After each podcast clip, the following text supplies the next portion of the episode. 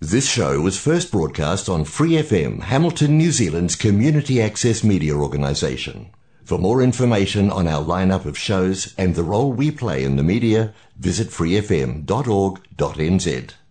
怀卡托华人之声，音质天成，悦动人生，伴我随行。怀卡托华人之声，音质天成，乐动人生，伴我随行。 You are listening to Waikato Chinese Voices. Follow our radio, share the world. 您正在收听的是 FM 八十九点零怀卡托华人之声广播电台节目，我们在新西兰为您播音。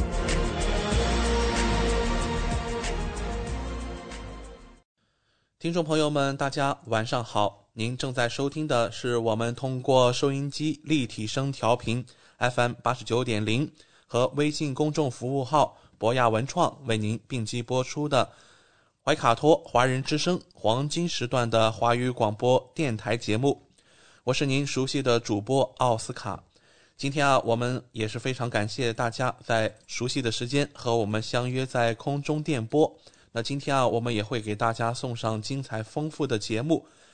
那首先啊，奥斯卡也要和大家宣布一个疫情响应部长啊，在今天下午刚刚宣布的一个边境的新规。那在今天下午，新西兰的疫情响应部长克里斯西普金斯在今天的新闻发布会中表示，新西兰边境政策有变化，没有接种疫苗的永久居民也能入境新西兰了。那此前啊，新西兰是有一些条件，呃，对于入境的旅客，其中一点就是疫苗的要求。如果按照之前的规定，新西兰公民入境时没有疫苗要求，但是非新西兰公民，包括永久居民，入境时则必须出示疫苗证书。从二零二一年十一月份以来，没有接种疫苗的居住类签证持有人，也就是新西兰绿卡持有人，一直无法进入新西兰。有许多没有入籍的华人，因为各种顾虑没有打疫苗，则面临着进不来、不敢出去的僵局。而且，新西兰公民和永久公民的双重标准，也让不少人愤怒，甚至有人威胁为此要与政府对簿公堂。那就在今天啊，这项政策终于改变了。疫情响应部长克里斯西普金斯今天下午宣布，从五月六号开始，未接种疫苗的居住类签证持有者将获准入境新西兰。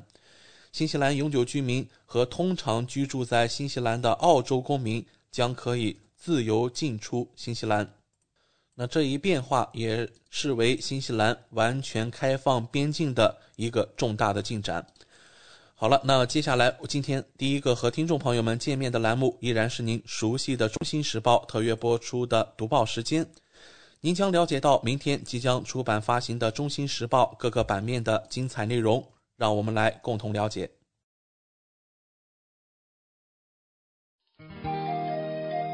关注天下，服务新华，主流视野，时代情怀。读报时间由《中新时报》特约播出。周二的中文广播节目，我们首先进入到了由新西兰南北岛全国发行的《中新时报》特约播出的读报时间。主持人小峰和奥斯卡会在这里和听众朋友们分享明天即将出版发行的《中新时报》各个版面的精彩内容。我们首先来关注一下《中新时报》版号 A 零二新西兰国内新闻。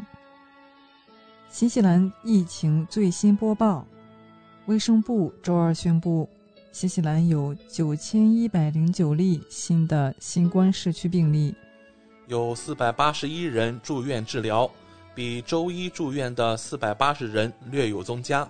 有十人在重症监护室或高度依赖病房。卫生部还宣布了二十名新冠患者死亡，是发生在过去八天之内。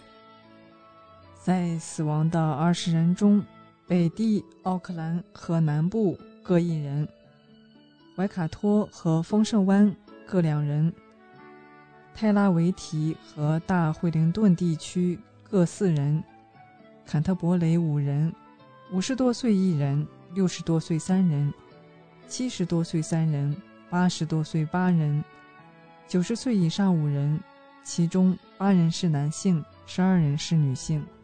最新的死亡人数是公开报告的新冠患者死亡总数达到七百七十七人，死亡人数的七天滚动平均值现在是十三人。昨天周一宣布了六千六百三十六例社区病例。下面来关注《中新时报》版号 A 零二新西兰国内新闻第二篇文章：南地市长盖瑞彤确诊新冠，状态良好。从接种过加强针，南地区议会市长盖瑞同的新冠检测呈阳性，但对他来说工作一切照旧。尽管现在必须隔离到周六，但他仍然将照常处理会议事务。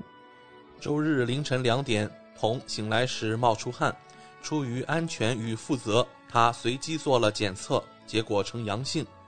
可以这么说，我一直在慢慢好转。但我不愿意去想，如果我没有接种疫苗会是什么样子。他说：“据了解，同三针疫苗都打过，以及上周的流感疫苗。去年，同和该区市长翠西在卫生人员的帮助下开启疫苗活动，让尽可能多的南地地区的人民能接种疫苗。”同认为，重要的是人们仍然保持谨慎，并确保戴口罩。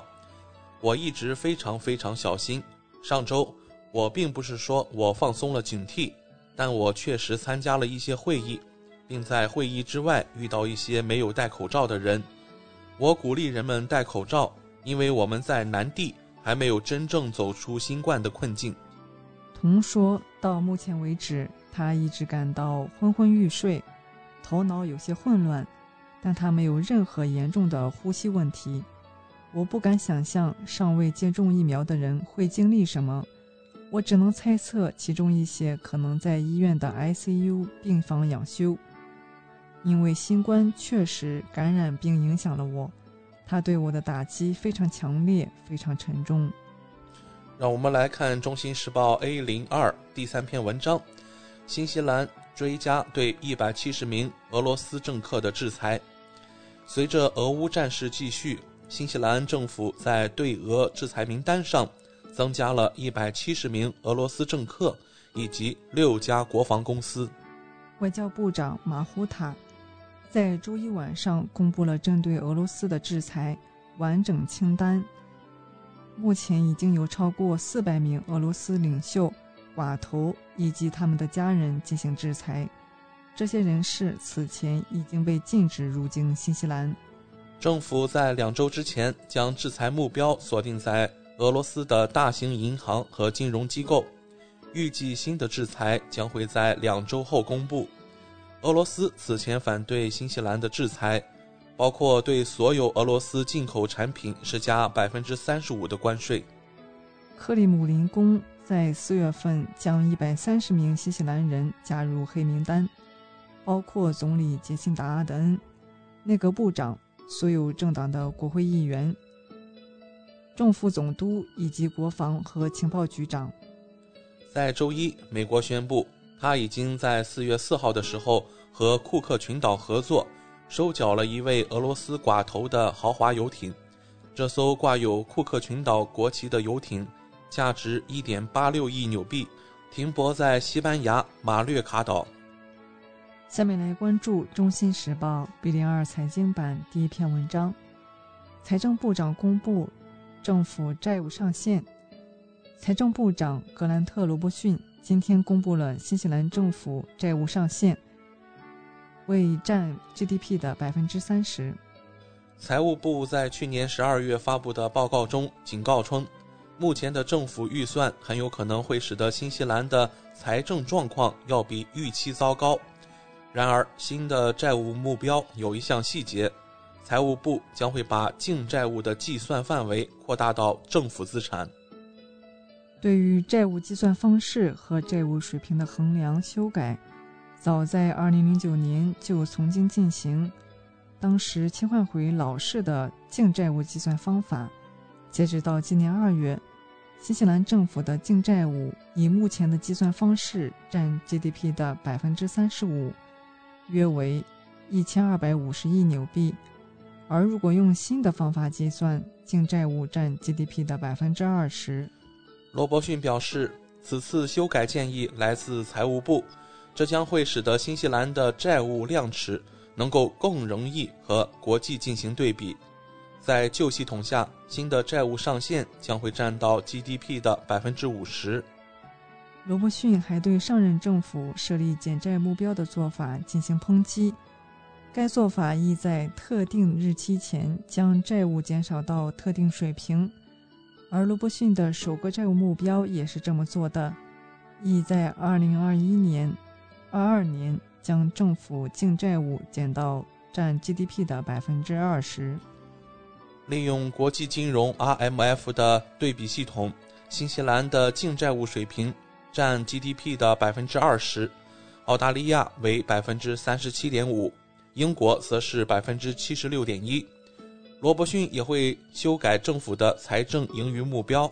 他表示，只要政府达到了盈余，随着时间的推移，盈余将以占 GDP 的百分之零到百分之二为目标。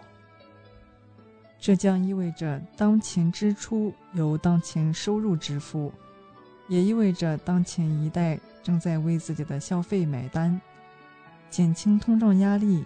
并使国家处于更好的位置，为子孙后代投资基础设施。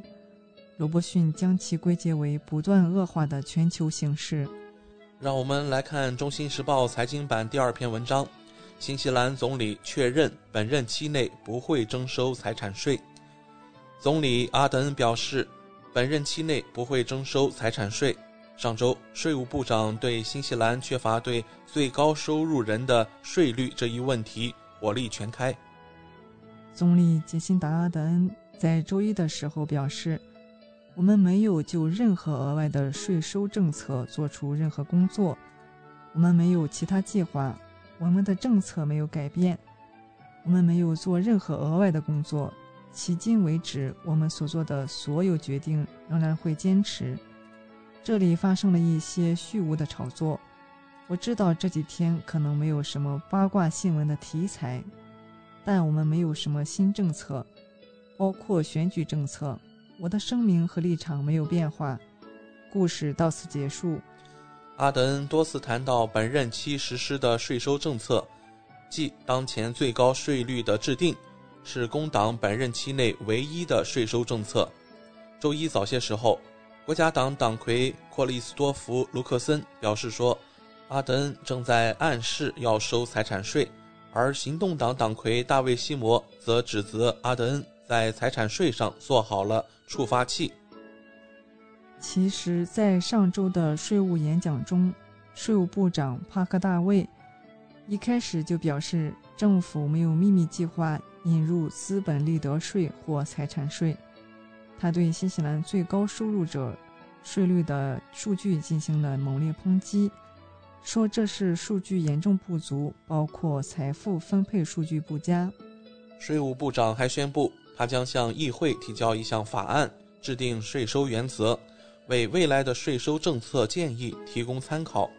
帕克在演讲开始时就说，政府没有引入资本利得税或财富税的秘密计划。在回应最近的税收数据时，帕克说：“调查中所有收集的任何信息都应该在下次选举时提供给所有政党。目前收集的调查数据实际上忽略了最富有的人，并称 NBR 富豪榜是比新西兰的调查更好的财富指标。”当被问及工党是否会根据收集到的数据，在二零二三年大选中宣布税收提案时，帕克说：“我们将不得不看着办。”让我们来到《中新时报》B 零三留学移民版第一篇文章：新西兰人权专员建议取消举行俄罗斯胜利日活动。新西兰的种族关系专员建议俄罗斯社区取消今年的胜利日纪念活动。俄罗斯胜利日的纪念仪式于每年五月九日举行，这一天标志着俄罗斯在第二次世界大战中战胜纳粹德国。种族关系专员冯猛接受 Q 加 A 节目时表示，虽然所有新西兰人都有在新西兰庆祝文化和活动的自由，但他会鼓励在这个时期，在这个特定的年份，对这项活动进行推迟，主要是因为这样实际上可能加剧两国之间两个社区的紧张关系。俄罗斯入侵乌克兰开始后的几周。新西兰在全国各地发生了一系列抗议和破坏行为，随后国内的形势平静下来，但人们真正担心的是，这个纪念活动可能会再次引发紧张局势。与俄罗斯大使馆密切合作的惠灵顿俄罗斯俱乐部最近取消了他们的胜利日活动，他们拒绝接受 Q 加 A 的采访，但在社交媒体上解释说。取消今年的活动是因为新西兰政府和媒体支持俄罗斯恐惧症。他们还担心这一事件可能会激起乌克兰人和其他新西兰人的攻击，而其他一些中心城市的俄罗斯人决心计划不变。奥克兰的俄罗斯俱乐部计划仍然安静地敬献花圈。冯蒙说：“虽然对乌克兰人的悲痛表示很重要。”但同样重要的是，要记住，许多俄罗斯人来到新西兰是为了摆脱俄罗斯的国内政治。让我们来看《中新时报》留学移民版第二篇文章：新西兰教育从业者摊牌，幼儿教育质量连年下降。根据周一发布的幼儿教育行业调查报告，新西兰的学前教育质量正在走下坡路。调查发现。大多数幼儿教育工作人员对政府提高教育质量和兑现薪酬平等等关键承诺缺乏信心。一项由幼儿教育办公室开展的调查询问了一千名学前教育工作者，调查该部门是否正在改善。超过百分之六十的受访者表示，他们认为过去五年的教育质量有所下降。另有百分之二十三的受访者表示。他们没有看到任何改善。该调查发现，新西兰的主要问题是教学人员质量下降、教师与儿童的比例不足，以及中心越来越倾向于将儿童教育越来越物质化。总体而言，百分之六十三的受访者表示，他们认为政府将幼儿教育带入了错误的方向。只有百分之四的受访者认为，未来十二个月学前教育。会有所改善。下面来关注《中新时报》四零二旅游版第一篇文章：新西兰海平面上升速度比预测快了两倍。最新研究显示，新西兰部分地区的海平面上升速度是之前预测的两倍。这意味着新西兰首都惠灵顿和最大城市奥克兰可能提前数十年面临被淹没风险。这项由新西兰政府资助的研究项目“新西兰海面上升”，由数十名新西兰和国际科学家组成的小组进行研究，历时五年，并于今日发表。惠灵顿维多利亚大学教授奈什是这项研究的联合负责人。他说：“虽然到2100年，全球海平面预计上升约半米，但对新西兰的大部分地区来说，”可能会接近一米，因为陆地正在同时下沉。研究结果显示，到了2040年，预计惠灵顿的海平面将上升30厘米。此前的预测是要到2060年才会达到这一水平。按这一上升幅度，惠灵顿预计平均每年都会出现百年一遇的洪水。奈什说：“我们能采取行动的时间少了。”人们将更快看到海平面上升，造成极具破坏性的影响，这有点可怕。但我们还有时间去应对，却没有时间坐以待毙了。拥有一百七十万人口的奥克兰市中心、滨海区和几个市中心郊区的海平面上升速度则会加快百分之五十，这将对当地房价和保险费产生广泛影响。上个月。新西兰政府就一项为期六年的气候变化适应计划咨询公众意见，为缓解洪水、山火、干旱、海平面上升等灾害未雨绸缪。让我们来看旅游版第二篇文章：鲁阿佩湖火山发生二十年来最强震。鲁阿佩湖火山经过一系列的高度动荡时期，火山气体排放量持续高企，震撼强烈。现在是鲁阿佩湖山的火山活动上升第六周，在过去三天里，火山口的温度经过四周的三十六到三十七摄氏度之后，上升到三十八摄氏度。现在其火山警报级别保持在二级。火山学家杰夫·乔高说：“罗阿佩湖山已经表现出二十年来最强烈的火山震动。过去一周，火山地震的程度有所不同，强烈的震颤夹杂着短暂的较弱的震颤，这代表了地震特征的变化，驱动过程仍不清楚。”让我们来到《中心时报》第零二文娱版第一篇文章：路易埃黎国际主义精神在安徽屯溪生根发芽。今年三月以来，第三次阿富汗邻国外长会和阿富汗邻国加阿富汗外长对话会等系列外事活动在安徽黄山屯溪举行。屯溪一时成为媒体眼中的世界会客厅，迎纳国际宾朋。展现中国山水人文，见证大国外交智慧。但如何继续发挥、挖掘屯溪本土资源优势，增加打造国际交流新名片？屯新正在虚拟一个未来。据了解，屯溪区将科学规划建立中国十大国际友人之一的新西兰人路易·艾黎及中国公和浙皖办事处旧址纪念馆。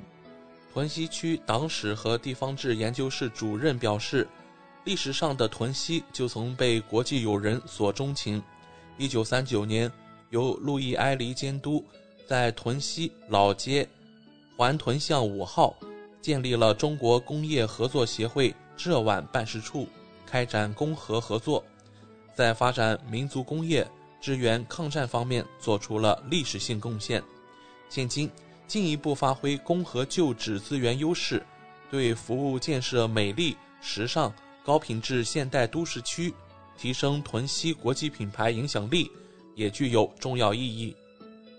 路易·艾黎生于新西兰坎特伯雷地区斯普林菲尔德镇，是新西兰有名的教育家、作家。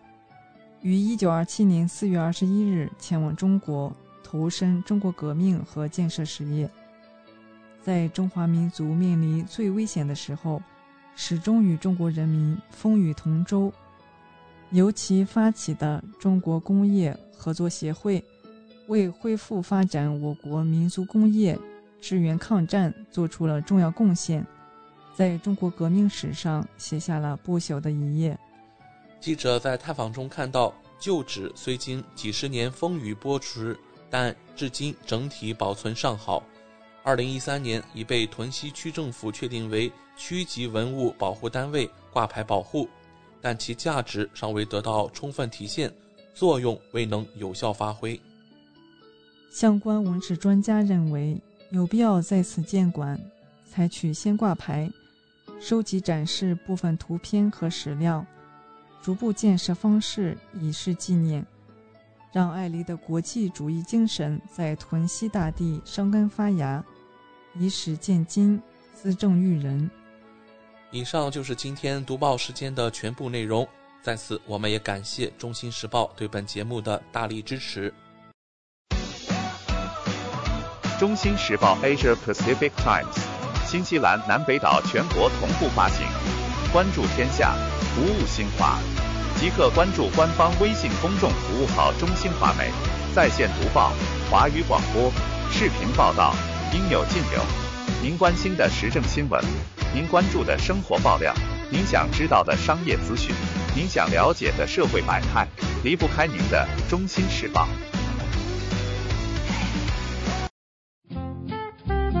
您正在收听的是怀卡托华人之声，调频立体声 FM 八十九点零。这里是新西兰中文广播电台节目。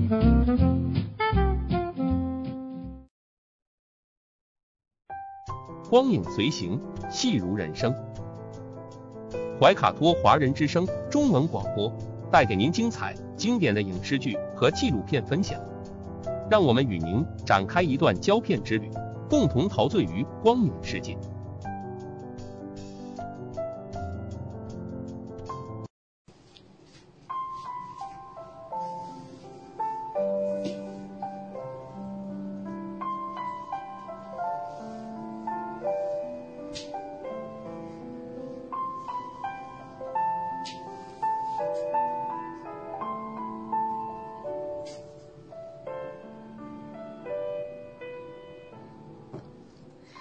亲爱的听众朋友们，新西兰怀卡托华人之声一直陪伴您，我是主持人轩轩。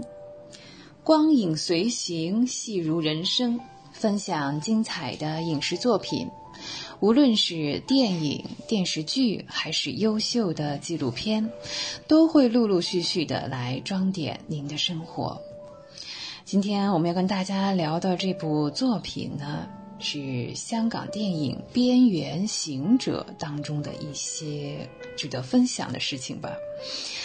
我们说《边缘行者》这部戏当中啊，站在正中间的这一位呢，任达华先生啊，不止一次在我们的节目当中聊起他。任先生呢，非常的豁达。当他聊起自己过往的角色时，他说：“哎，我演的不是兵就是贼呀。”好，在前一段时间的电视采访当中呢，中国香港演员任达华呢就是这样来回顾自己的前面可以说是啊半生啊在银幕上的生活。任达华先生自上个世纪七十年代以来呢，他其实是以嗯。模特的这个身份啊，踏入了演艺圈。那个时候啊，香港演员啊，特别是男演员当中啊，很少有几位是没有通过无线的艺员培训班啊就开始演戏。那任达华先生呢，在一九八五年的《新扎师兄》续集当中饰演了反派的总督。哎呀，这个角色让观众们看的真是。咬牙切齿啊，这反而使他是名声大噪，一下子成名了。从一九八七年开始，专注呃港片的拍摄。任达华先生的银幕形象给我们留下的是，真的也是千姿百态。像这种大哥啊、大佬的扮相啊，真的是不少。从老港片的时代呃一起走过来的观众朋友们，现在这样听众朋友们。永远不会忘记啊，像这个《侠盗高飞》啊，是的，还有像《古惑仔》等等。在电影《PTU 机动部队》当中啊，嗯，他是转型演了警察这样一个角色，凭凭借这次演出，他第一次获得了香港电影金紫金最佳男主角，那是在二零零四年。那说来也巧，两年之后呢，他也是再次得到了最佳男主角。这一次是在《龙城岁月》中，他演的是心狠手辣的大哥。哎呀，所以啊，不是兵就是贼呀！啊，好，这两个是一兵一贼的截然相反的形象，都能拿奖啊，可见他驾驭角色的水平是多么的高。任达华先生角色多变，也善于正反的，真的一正一邪啊。此后呢，他的演技呢变得越发是炉火纯青。在我们过去有一期节目当中推荐过啊，他和吴君如女士出演的《岁月神偷》，啊，他演的是这个鞋匠哈。对，那凭这个角色，他再一次捧回了香港电影金像奖最佳男主角。最近的这一部《边缘行者》是四月份啊刚刚上映的，任达华先生饰演的林耀昌，嗯，也是再一度挑战了这个大哥这样一种角色，这个非常凑巧啊，我们真是说无巧不成书。半年前啊，有一部电影叫《误杀》，第二部《误杀二》，在《误杀二》当中，他塑造的是一位警察，哎，是的啊，又是这个一个兵一个贼啊。任达华先生接受采访的时候说：“哈，我的祖籍在山东济宁，你知道我们山东人是最豪爽、最讲义气啊，所以我的角色当中也一定会有一些山东人的情怀在里面。”那电影《边缘行者》的故事背景呢，也是在一九九七年香港回归的前夕。这是时代的巨变，在这样一个背景下，香港的政界、商界、警界，那也有相互勾结、权钱交易。在这个时刻呢，也是达到了比较猖狂的程度。任达华先生饰演的这个社团的老大，哈。嗯，他是讲方式的，道义有道，他敏锐地感受到时局的变化啊。但是呢，他不向这个黑警和背后的其他势力低头，坚决不允许帮派的成员参与毒品交易。在片中呢，他饰演的角色林耀昌和英国的黑警决战的这一场戏，是安排在熙熙攘攘的香港街头。哎呀，这说起来很有代表性的是鸳鸯奶茶啊，这样一杯奶茶摆在两人的面前，这款饮品啊被视为东方之珠的文化象征，呃，似乎呢也是中西文化交融的这样一个小景观啊，嗯，甚至还被收录了香港非物质文化遗产。说起鸳鸯奶茶哈。嗯，奶茶占七成，咖啡占三成。哎，那这颜色的调和、味道的调和，不仅呈现的是当地文化的独到的光谱啊，似乎也是我们这个角色林耀昌的一些性格。采访当中呢，任达华先生对这款香港特色饮料，他打了一个比方，他说：“我今天在香港喝一杯奶茶。”在欧洲喝一杯奶茶，在我看来啊，都是中国味的奶茶，不会因为，呃，法国喝的奶茶呢就变成法国人，也不会的，也没有这个必要。我希望年轻的一辈永远要记住，而且是很有必要的记住，我们是中国人。在《边缘行者》这部作品当中呢，除了任达华先生啊，还有一位演员，我们还值得，还有一位演员啊，非常值得我们分享，是谭耀文。对，提起谭耀文这三个字，哇，不得不想起 TVB 是吗？对的，啊，谭耀文他很有意思，他对这个行业的态度是是，呃，我不仅做演员，我也是一名观众哦，这非常的低调啊。谭耀文先生呢，在一九六九年的三月出生于香港，他的祖籍是广东开平。呃，其实开始的时候呢，他不仅是一名演员，还是一位歌手。嗯，在一九八八年获得了香港第七届新秀演唱大赛的冠军，这也是梅艳芳的入室弟子之一。他呢，他遇上了人生的伯乐陈嘉上导演。那通过这位导演的提携，通过他的一个应该是个反派角色啊，在《野兽刑警》中扮演了涂丁华，荣获了第十八届香港电影金像奖和第四届中国香港金紫金奖的最佳男配角。很多听众朋友对谭耀文的第一印象啊，呃，就想起了《纵横四海》是吧？对，当中那个不择手段。但是呢，是有一些同情的，那个靓仔啊，叫明志杰，哎，这样一个角色。此外呢，在 TVB 的很多剧作当中呢，都有谭耀文的身影，有的时候是主角，有的时候是配角。谭耀文在《边缘行者》这部影片当中，他演的是豪情义胆的五兄弟之一。当然也是这个非常跋扈的啊！他有个社团成员叫阿天，这个角色真的是非常令人动容。嗯，当有人问到谭耀文出演这部作品的感受和体验，他也是这个，呃，快言快语啊。他说：“首先啊，我接的每一部戏都一定是有一个原因的。那这部影片《边缘行者》呢，是好朋友黄明生导演找到我。”其实呢，我们很早以前啊，可以说是年轻的时候就认识了。他本身也是一位演员，后来是转型做了武术指导。啊，那个时候我们还不是特别的熟。他做演员的时候，我还在做歌手啊。后来呢，正式的做了朋友。嗯，他给我这部戏呢，应该说，嗯，也是很够朋友的。他先跟我聊一聊，都有谁谁谁来演啊？我一听，哇，我演反派啊！因为反派我已经演了好多。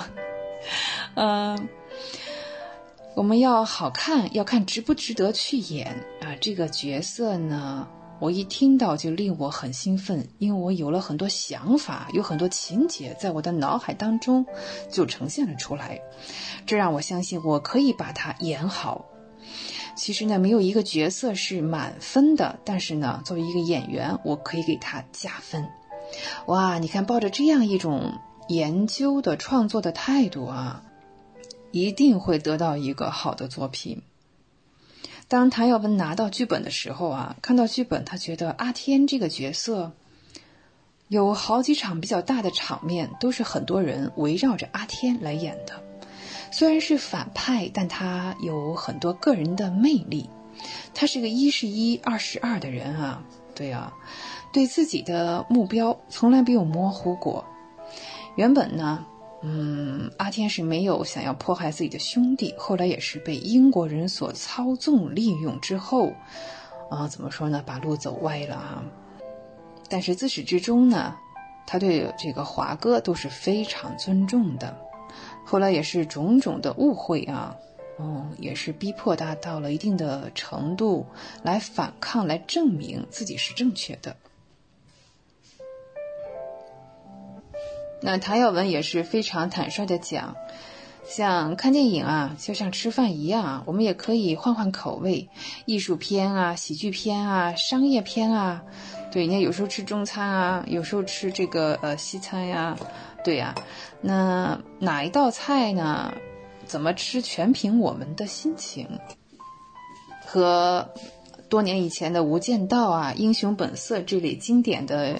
影片一样，还是属于这个类型片的。片中的像任达华先生啊、方中信先生、任贤齐，其实呢也都是好朋友。这二十多年以来呢，在影视圈都有过接触，嗯，大家配合起来是非常的默契的。而且相隔几年呢，大家聚到一起，啊，这种感觉非常的珍贵。唐耀文先生呢，其实从艺也也有三十多年的时间了，他真是啊，他已经参演超过了一百三十部的作品，三十多年一百三十部的作品，看来他确实是乐此不疲。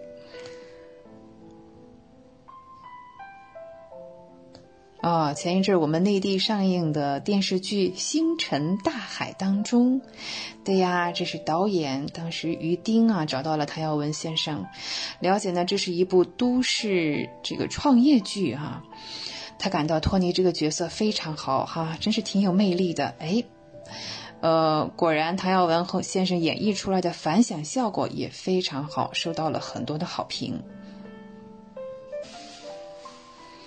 哦，光影随行，戏如人生。轩轩又要与您说再见了，非常感谢您的时间。下期节目我们再会，再见。您正在收听的是怀卡托华人之声，调频立体声 FM 八十九点零，这里是新西兰中文广播电台节目。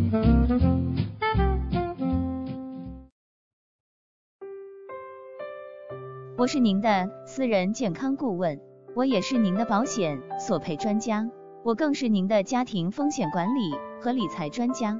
丽丽谈保险，每周二晚上七点半准时与您相约怀卡托华人之声。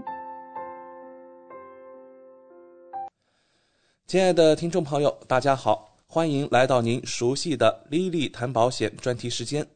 我们邀请纽西兰顶尖的专业保险和理财专家莉莉女士，与收音机前和正在线上收听节目的新朋友、老朋友们打个招呼。各位听众朋友们，大家晚上好，我们又见面了。嗯，晚上好。我们知道您是全球百万圆桌 MDRT 顶尖会员，纽西兰第一位获得全球华人金融保险业最高荣誉国际龙奖 IDA 白金奖的保险顾问，新西兰保险行业大奖 Ascent 最高奖项白金奖和 Apex 最高奖项白金奖的获得者。很高兴您做客我们的节目。谢谢阿斯卡。嗯。上期的节目中，我们聊到了新冠对于保险行业的影响，以及在全球范围内保险公司或再保险公司针对新冠做出的核保或者是保单调整等等。今天，我们请丽丽来跟我们聊一聊医疗保险中对于怀孕生产方面的保障。首先啊，请教您，我们购买的高端医疗保险中有针对怀孕生产方面的保障吗？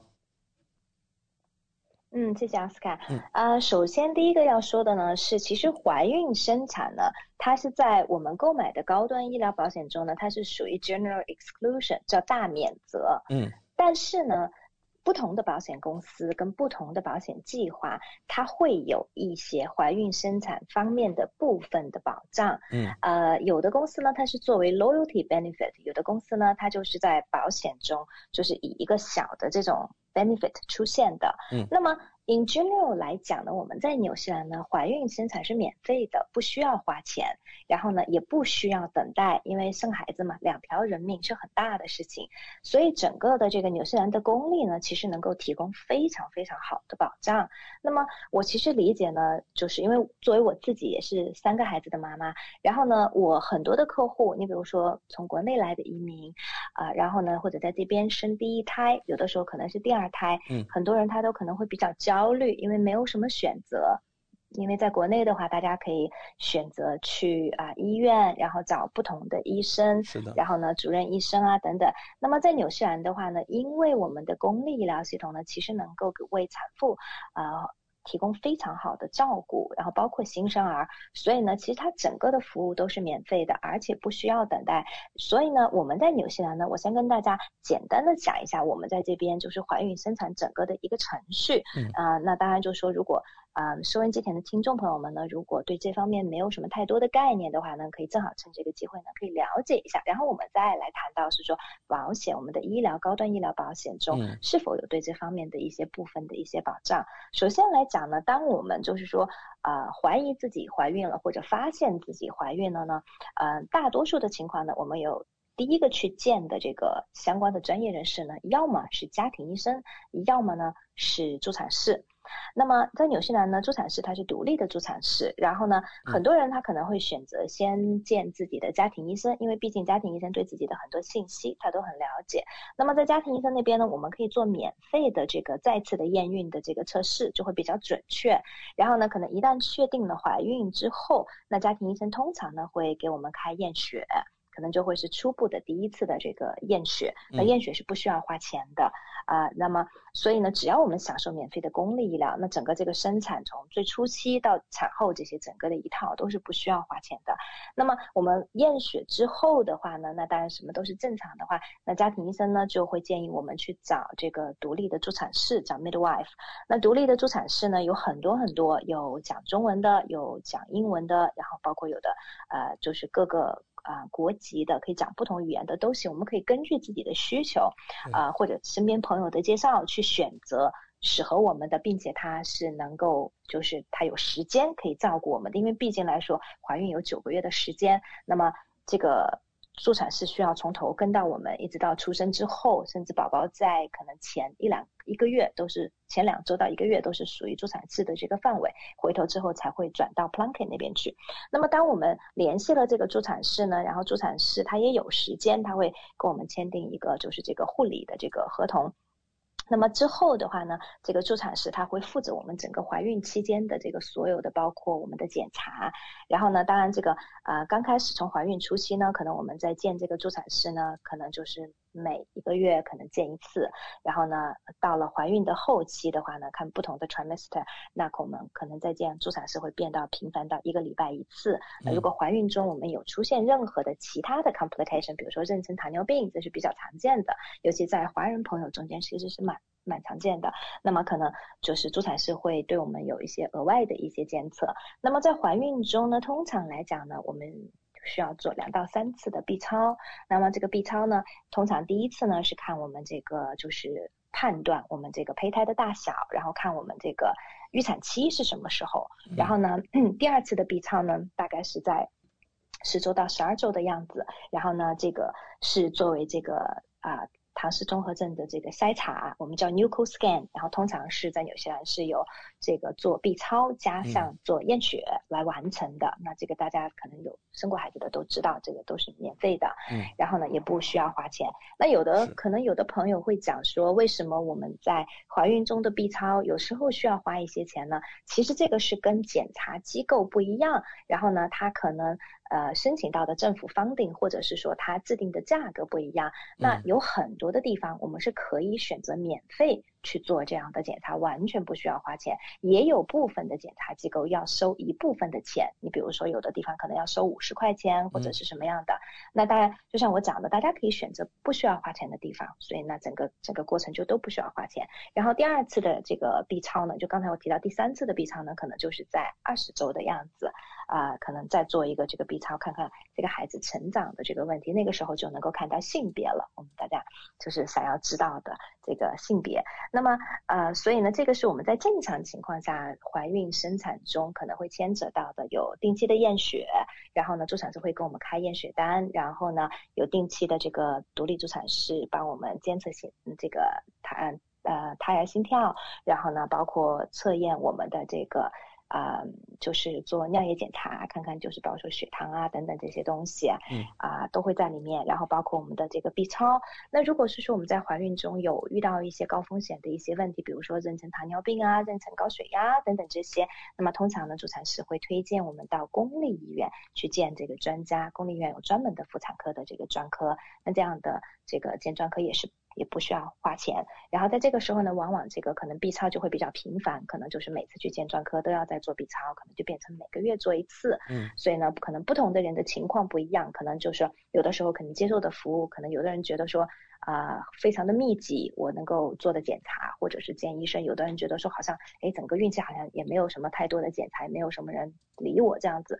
那但这个主其实就是根据就是产产妇具体的身体的情况跟胎儿具体的情况。然后我们生产的话呢，嗯，我们可以选择在两个地方生产，一个是公立医院，另外一个是生产中心。那么这两个呢各有各的优缺点，当然我相信很多人有自己的 preference，有的人选择在家里也可以。那么呃这个在医院里头呢，那好处呢肯定就是说，因为万一有什么意外的话呢，它可能比较能够快的能够应付。然后呢，在这个生产中心的话呢，环境可能比较 relax 一点，很多人他可能会比较喜欢。那么通常情况下，如果是顺产的情况下呢，在公立医院很快，那公立医院也会让我们转出院转到这个生产中心。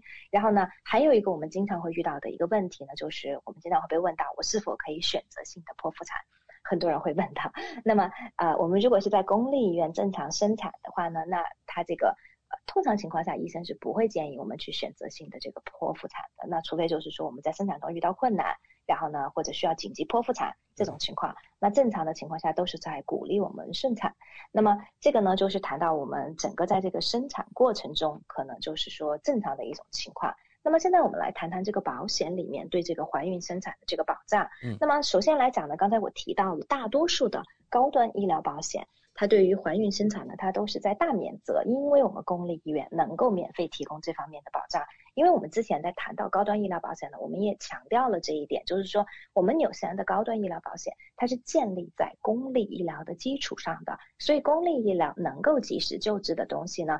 呃，我们的医疗保险都会用不上。刚才这我提到的怀孕生产就是其中一个典型的例子。嗯，那么呃，我们的保险中它对怀孕生产会有一些什么样额外的保障呢？第一个就是现在刚才我提到了，很多人呢他会觉得是说我们做 B 超可能会有一些额外的费用，对不对？嗯，那么还有一些人呢，我们在就是做这个，就是有的人比如说在做这个。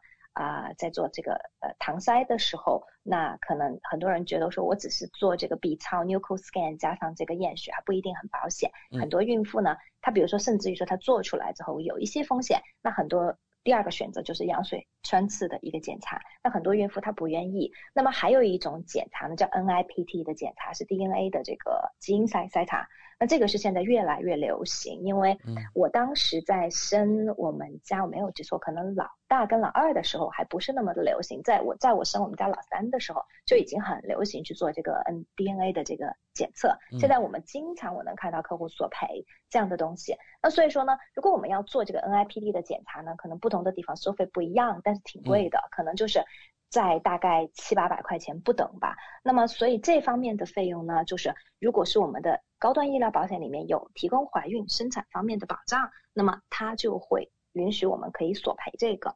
但是我举一个例子，不同的公司呢，它对于怀孕生产的保障呢，它其实不一样。我拿我自己的保险来举例子吧。你比如说我的保险呢，我买的是 AI 这个公司的这个 Private Health Plus 这个计划。那么在这个计划中呢，它对于怀孕生产呢，它其实分成了两个部分。第一个部分的保障呢，是它每一年，就是我们每一次怀怀孕，每一个人在每一个保险年度，它会有一个一千五百纽币的一个额度去支付怀孕、生产和不孕不育相关的费用。它这个地方呢，大家注意，它也保不孕不育。你比如说，像有的时候我们需要去做检查，为什么怀不上孕，会需要去看这个妇产科的专科，然后呢，就是看专科需要花钱嘛，然后呢，私立的妇产科专科去知道为什么我怀不上，那相关的包括这个不孕不育检查，它都在这个一千五百块钱里面，它都有保。像我刚才举的例子，我们要做这个啊怀孕期间的这个 DNA 的检测，或者额外我们做 B 超。收的额外的费用都可以在这个一千五百块钱里面索赔。那么很多人就会问说，那如果是说我怀孕的时候，我想要走私立的妇产科专科，可以吗？可以。其实，在纽西兰的大多数城市都有。包括我自己生孩子的时候，我也是选择的是私立的这个妇产科的专科。但是呢，私立妇产科专科他们通常收费呢，他们是以 package 就套餐价格他们来收的。嗯那套餐价格可能不等，我看到的索赔中有可能三千五到可能七千块钱都有不等的这个价格，接接近七千块钱。那所以说呢，他们的套餐价格呢，那很显然，比如说我。取个中间值，比如说他要收四千五百块钱，那我的保险赔一千五百块钱，那肯定是不够的嘛，对不对？然后呢，他们这个套餐价格呢，它其实无论你是顺产还是剖腹产，它其实都是这个价格。因为像我刚才提到了，如果我们要剖腹产，那只能在公立医院进行，也没有办法在私立医院进行。纽西兰据我所知，目前私立医院还没有办法能够做这个生产方面的剖腹产的这个手术，所以呢，所以专科还是会把我们安排到公立医院去做这个剖腹产。如果说我们需要，最后需要。就是需要剖腹产的话，那么另外一个问题呢，就是刚才提到了，就是它这个保险呢，比如说拿 AIA 的保单来举例子，它有一千五百块钱的这个额度。那么这个一千五百块钱的这个额度呢，虽然我们可以去做这个，包括这个啊 DNA 的检测啊、超声波的检测啊，甚至在不孕不育中呢，我们也可以做这个关于 IVF 相关的这个。检查，但毕竟呢，它这个额度是比较低的，虽然也没有垫底费，然后呢，它一个保单年，然后呢，一次怀孕我就只有一千五百块钱。那么还有一种情况呢，就是刚才我提到，我们怀孕中有时候会出现一些风险稍微高一点的，比如说高龄产妇，比如说妊娠糖尿病或者妊娠高血压，这些呢，我们都叫做 risk factor，就是叫 high risk，就是。风险比较高的这个怀怀孕，如果是这种情况呢，那么 A I 的这个保单呢，医疗保险呢，就会再提供额外的两千块钱，在这个怀孕生产方面的。那么我们可以就是用这个两千呢，就是由比如说由 G P 或者我们的专科或者我们的助产士有评估这个怀孕期间呢有任何高风险因素的情况下，刚才我举的例子，比如说妊娠糖尿病啊、妊娠高血压，我们需要进行相关的检查或者治疗，我就会有额外的这个两千块钱。这个两千块钱呢，就是在一个保单年终会有两千块钱，那所以这个两千块钱加上前面的一千五呢，如果我同时符合这个后面的这个条件的话，那我就可以有三千五百块钱我可以索赔。然后另外一个呢，在 AIA 的这个保单中，它比较好的呢是，如果是说我跨了一个保单年，比如说因为怀孕时间比较长嘛，对不对？有九个月，正好呢我可能有跨了一个保单年，那我这个两千呢我就可以索赔两次。所以说呢。最好的情况下的话，客户呢可以索赔拿到了四千加上一千五，可以是到五千五百块钱。所以呢，这个就是说在很多数的情况下就够我们去支付这个私立的这个产科方面的这个套餐的价格。但是呢，它有一点剖腹产它是不包括在内的，所以呢，只就是我们的这个啊专科只要不特地说明这个钱是用作剖腹产的，其实都没有问题，因为。呃，我们在生产的时候并不知道会是顺产或者是剖腹产，而且这个钱我们是提前交嘛，对不对？嗯。那所以呢，这是刚才我谈到的第一个，就是我自己的这个保险公司。另外一个呢，就是我谈一下市面上最大的两家医疗保险公司，一个是 Southern Cross，一个是 NIB，这两家公司都是买的人也特别的多。Southern Cross 这个公司呢，如果比如说我们买的计划是 Southern Cross，比如说最流行的叫 Wellbeing Two 这样的计划的话呢，那购买了保险，它一年以上呢有这个产科、妇科专科或者麻醉师提供的这个护理和服务，它包括了 B 超啊、多普勒超声波啊，像这些，它每年呢它有提供七百五十块钱的这个索赔额度，但是我们需要负责这，我们需要支付垫底费。然后呢，所以它有一些条件，第一个是要等十二个月，然后呢，第二个呢就是我们需要付垫底费，它最多会赔到七百五十块钱，所以它额度呢不多不多。然后呢，另外一个的话呢，就是我们如果有的客户买的是 Southern Cross 比较贵的产品叫 Ultra Care，因为 Ultra Care 呢，它里面呢有包括了就是含家庭医生跟买药这个部分，那么所以说呢，在 Ultra Care 呢，它的额度就会比它的这个 Wellbeing Two 的这个额度要高一些，它会提供到一千块钱。对它的这个索赔的这个额度，但是也是要等一年。对，嗯，然后呢，还有一个呢，就是呃，我们刚才提到的这个啊，刚才我们提到的，在这个 NIB 的这个计划，那 NIB 呢，也是一个比较流行的一个医疗计划，高端医疗保险的计划。那 NIB 的话呢，它对于单次怀孕来讲呢，在一个保单年中呢，它目前的额度算是最高的，在。行业中，目前就是三三家公司对比中，在这三家公司中算是最高的。它每年呢，每一次怀孕，它每一次怀孕，它可以提供到四千块钱的这个关于怀孕中由家庭医生、专家或者是助产士评估怀孕期间有高风险因素，它这个注意大家注意就是它有高风险因素需要进行相关检测等等，然后呢，它会保到四千块钱。但是呢，NIB 的它这个四千呢，它仅仅是叫做 obstetric care 的这个。就是 benefit，它不会把不孕不育这一点，所以呢，这个是一个小的这个区别，对，而且呢，它也是有特别说明是剖腹产，还有宫外孕，它是不包括在里面的，对，所以这就是呢，可能市面上比较流行的三家公司，我们刚才做的一个这个对比。嗯，感谢丽丽带来详细的介绍。那大家比较关心啊，我们在索赔的时候需要注意哪些问题呢？嗯，索赔的时候呢，刚才我提到，就是刚才在介绍这个，就是这几家保险公司的产品的时候呢，第一个就是不少的公司它都有等待期。然后呢，你比如说刚才我举的例子，AIA 的这个公司呢，一千五百块钱的这个呢，它要购买保险两年以上，两千块钱的这个额度呢是没有任何等待期的。然后 Southern Cross 呢是有一年的等待期。然后呢，呃，NIB 的这个保险呢是要购买完保险以后的这个怀孕。对，就是你不能够是在买保险之前你就怀孕了，所以他要等到购买保险以后。的这个怀孕，然后它才会保。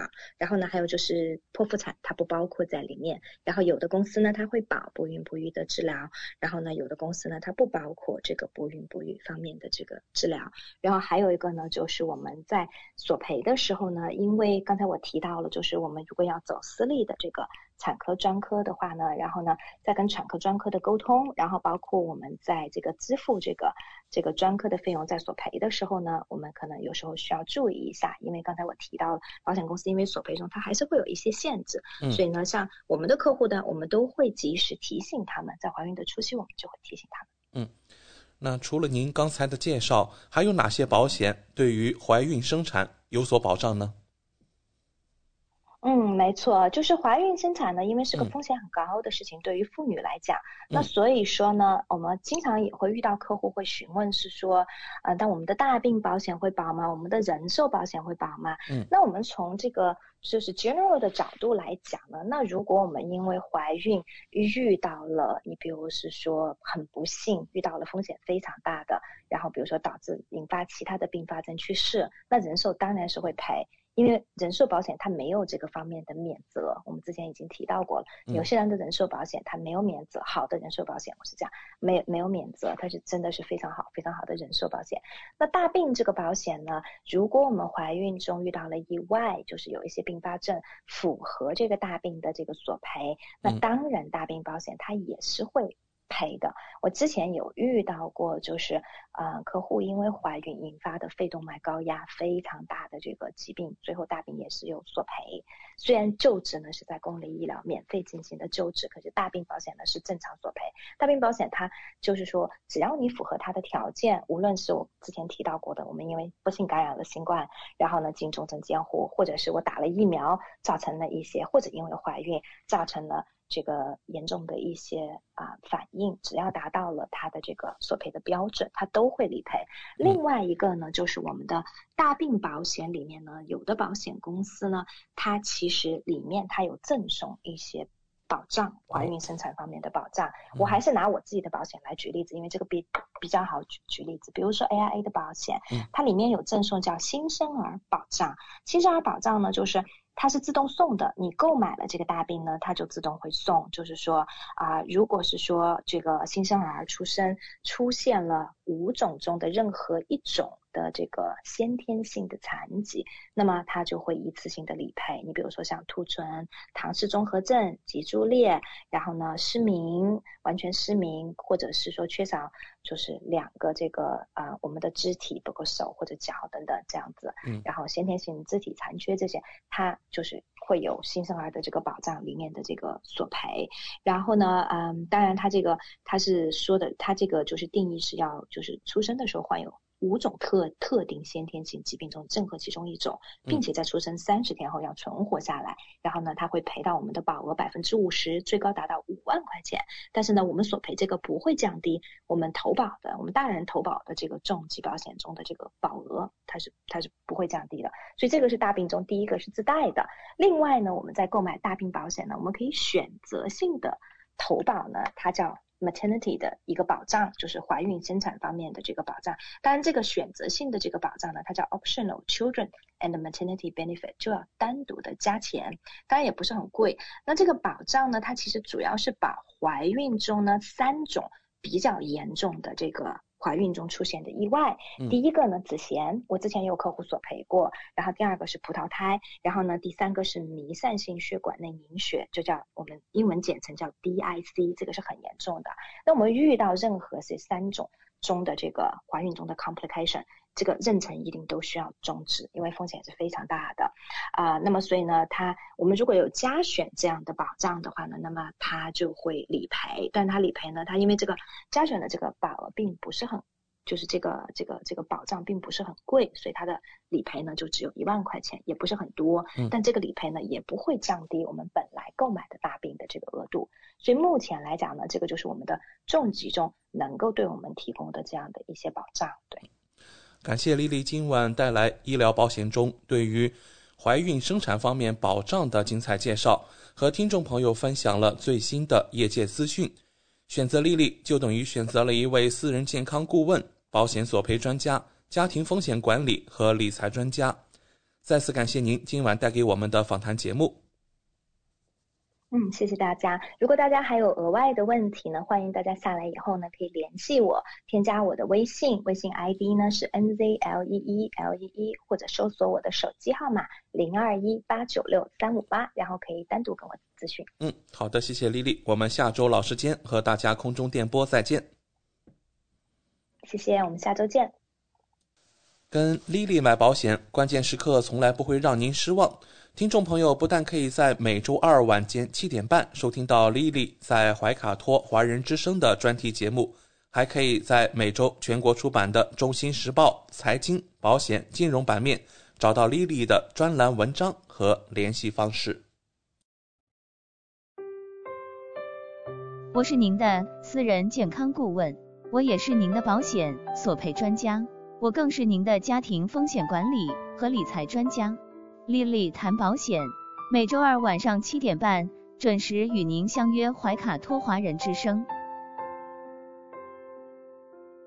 怀卡托华人之声，音质天成，悦动人生，伴我随行。怀卡托华人之声，音质天成，乐动人生，伴我随行。You are listening to Waikato Chinese Voices. Follow our radio, share the world. 您正在收听的是 FM 八十九点零怀卡托华人之声广播电台节目，我们在新西兰为您播音。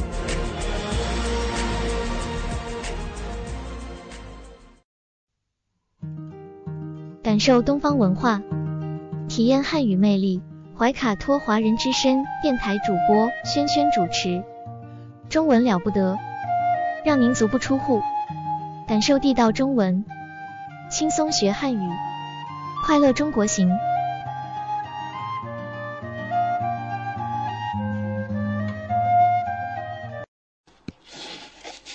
嗨，听众朋友们，这里是怀卡托华人之声为您效劳。接下来呢，还是轩轩为朋友们带来中文了不得。无论在祖国还是海外，熟悉的乡音总是让人感到温暖亲切。中文不但博大精深，而且好学好玩，很有趣。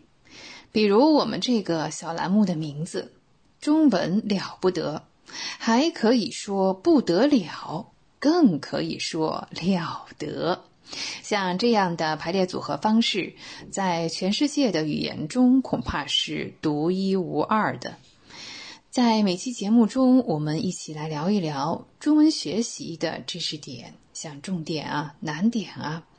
此外呢，每期介绍一些中国文化常识，可以与汉语学习相结合，活学活用，事半功倍。今天呢，我们开始聊一个特别常见的汉字的用法，这个字的笔画也特别少，是了了了啊！我们今天在这里呢，特别聊的是把它放在句子的结束啊，在句子的结束这个位置上用了。我们经常说：“哎呦，下雨了啊！”对，我们出门一看，天气下雨了。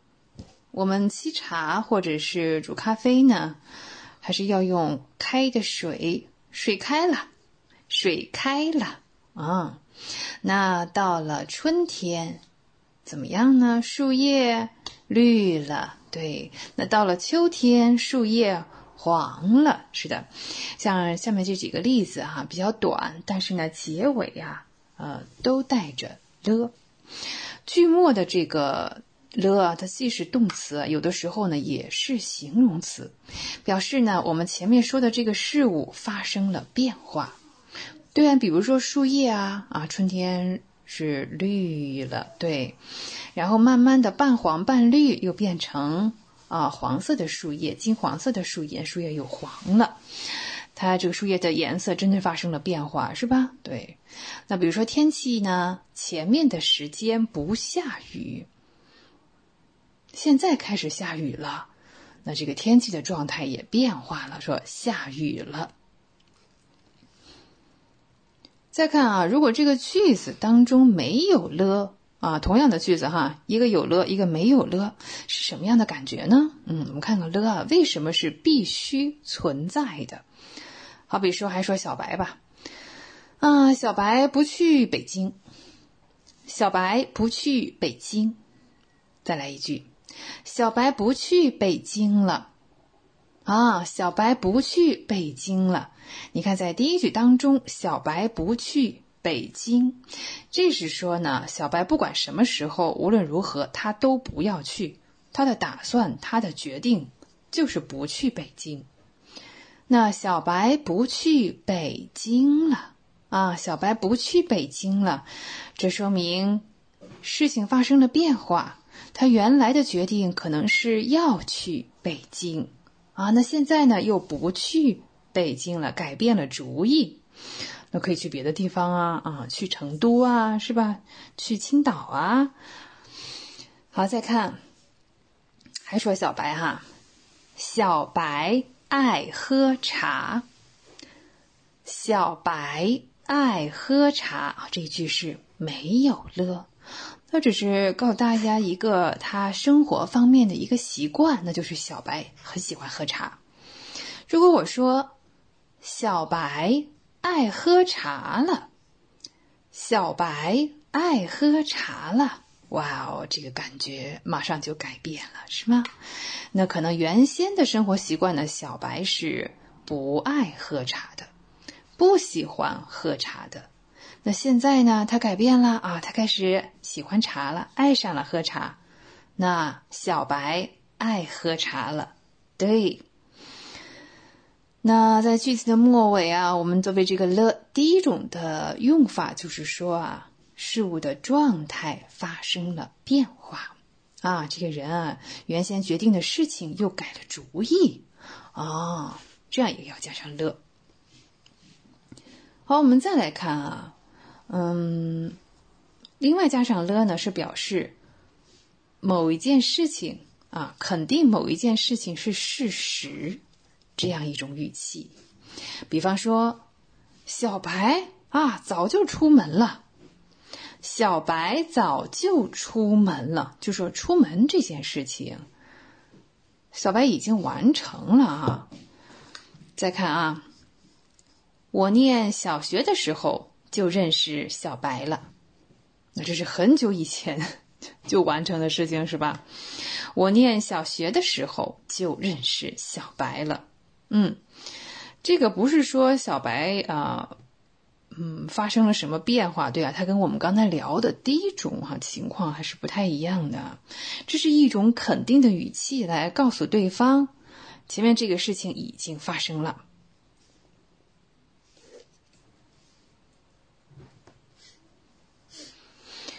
再比如，这里的东西太贵了，这里的东西太贵了。嗯，这也是感叹。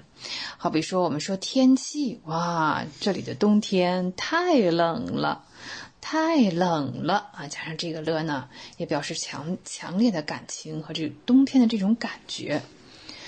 我们再来看啊，别的例子，这是第一种、第二种、第三种哈用法了。第一种呢，我们讲的是事情的状态发生了变化；第二种呢。是陈述一个事实，表示这件事情早就完成了。那第三种呢？我们刚才讲的是表示强烈的感情，是一种感叹。此外呢，还有哎，你像我买了三本词典，我买了三本词典。好，同样是这一句话，如果我们加上了呢？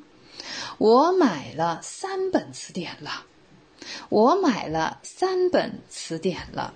哎，这依然是表示呢，呃，发生了变化，出现了新的情况。至于呢，你看说话的人是要告诉对方，出现这个新变化的目的是什么？在这里呢，比如说我买了三本词典了，可能就是说已经够了，我不想再买了，我买的词典已经很多了，不止一本了。嗯，再像说，呃，坐汽车走了五天了。啊，坐汽车已经坐了五天了，那就是说，嗯，这个时间已经挺长的了，可能已经坐够了，是吧？啊，了这个字的功能啊，真说起来啊，在汉语当中呢，确实是一个难点，因为了本身啊，在汉语中的表达的表现啊，就非常的复杂。嗯，我们还是通过。造句子哈，浅显易懂哈，举例子来证明一下。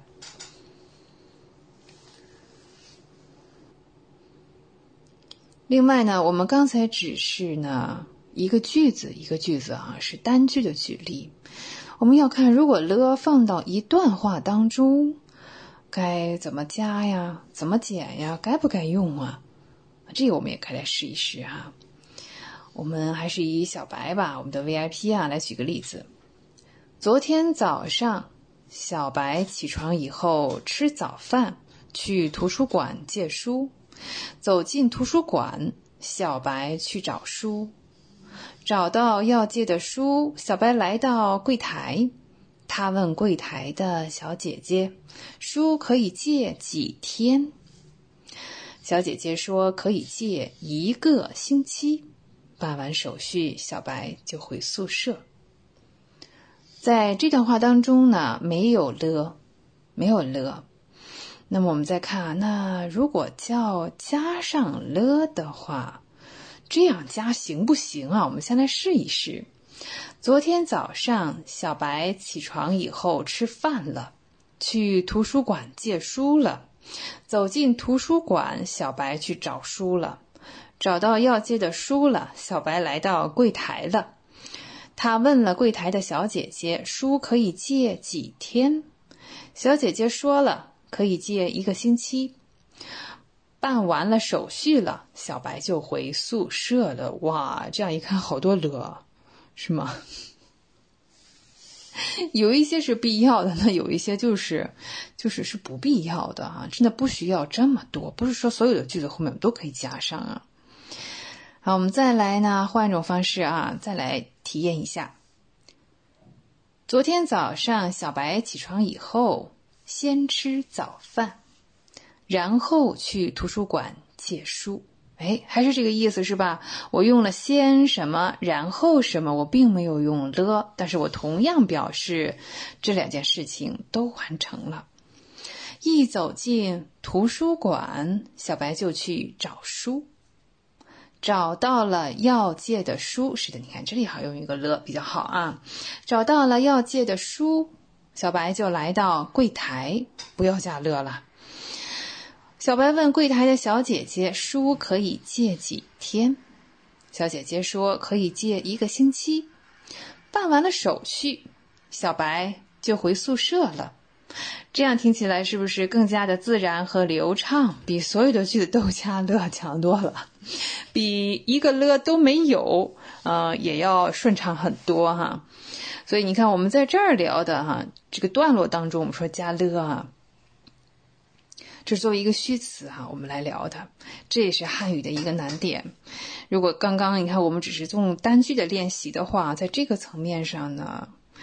我们就很难发现这个句到底是要不要加了，是加呀还是减呀？那如果单句的话，可能大家都会去加上，是吧？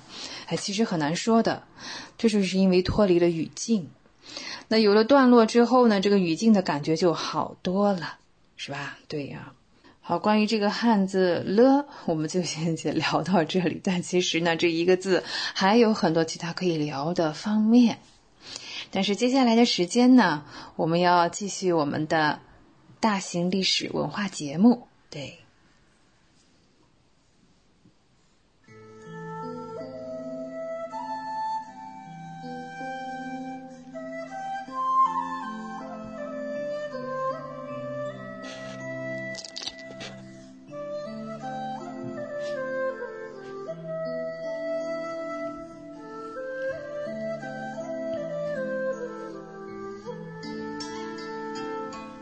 上期节目当中呢，是我们聊到了中国的近代哈，曾国藩、李鸿章这些人物都陆陆续续的出场了。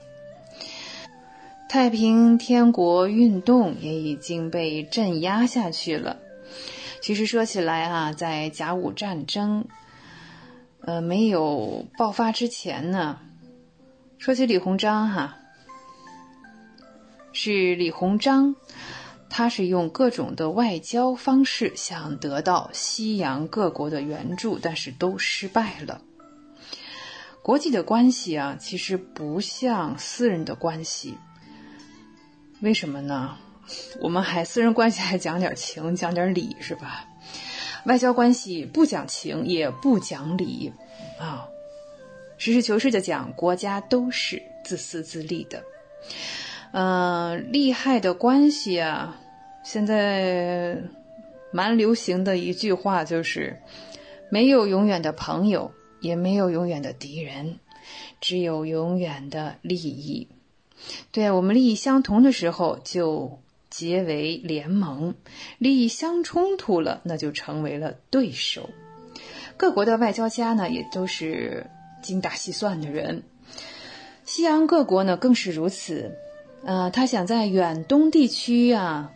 大大的发展自己的势力和经济，但在甲午之前呢，已经没有这个特别积极的推动过。一方面呢，西洋人是在忙着瓜分非洲啊，非洲这个蛋糕切的差不多了之后呢，再转战到了亚洲。另一方面呢，他们之间呢也存在着狗咬狗的这种关系。当然哈，嗯，还有呢，在远东啊，那我们不光是中国呀，还有日本啊，这也是两个独立的国家。这两个国家呢都有相当的抵抗能力。在中日战争进行的时候呢，李鸿章虽然是千方百计哈想从西洋人那里得到一些援助，但是这些人呢，这这是实事求是的隔岸观火，一点没错啊！两军对垒，作壁上观，他们是严守着一种中立的态度。嗯，他们觉得哎，你这个中国啊，呃，战败的迹象越大，就越需要他们的。帮助就越愿意付出更大的代价，这是什么流氓心理？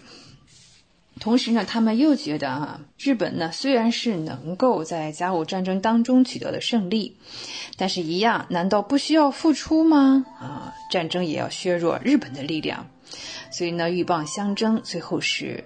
渔翁得利啊，这个钓鱼的还是个西洋人啊，在西洋人的眼中，中日战争不论是谁失败，谁胜利，其实都是两败俱伤的，他们可以坐收渔翁之利了。嗯，所以呢，哼哼，在没有结果之前，他们是不会援助的。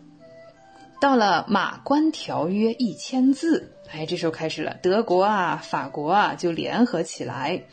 强迫日本退还辽东半岛，这这其中就包括了旅顺、大连。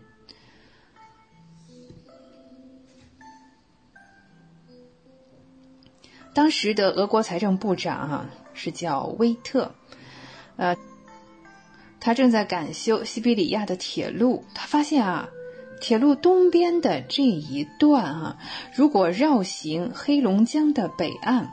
这个路线是很长的，一个施工比较困难的，这样成本也很高。如果这条铁路穿过中国的东三省，路线可以缩短啊，那这是不是成本也就降低了呀？工程也变得容易很多。同时，其他你像海参崴啊，太偏北了，冬季又结冰，也不便航行。那有了我们大连的这个港啊，嗯，它在远东就能有更完善的。军港和商港，所以的军事利益和商业利益同时能够实现。哎呀，这样得到了一个不动港，这是白捡的。威特呢，想要达到这个目的，对。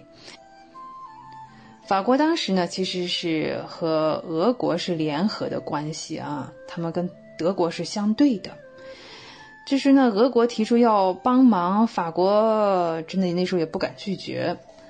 法国也是有野心啊，他也想趁机呢向远东发展。那德国人的算盘就更精确了，人家是很严谨的。然后呢，这帮西洋人的做法是非常的，呵 呵这叫伪君子啊，还是冠冕堂皇的那种。马关条约签订之后呢，他们向这个。中国就表示同情，说这个条约真的不平等，也很无理。他们愿意帮助中国挽回失地的一部分。哇，那个时候啊，我们对呃对日的这个痛恨的情绪啊是非常明显的，因为中日甲午海战刚刚结束。那对于这种帮助和这种加引号的友谊啊，呃，可以说是求之不得。我们希望三国能把台湾以及辽东都收复回来，同时呢，嗯，当然了，也也不白处理，是吧？嗯，甲午战争之后的日本呢，嗯，也是迫于这三国的压力吧，退还了辽东，然后呢，又赔款三千万两。其实呢，这辽东半岛又岂止三千万两？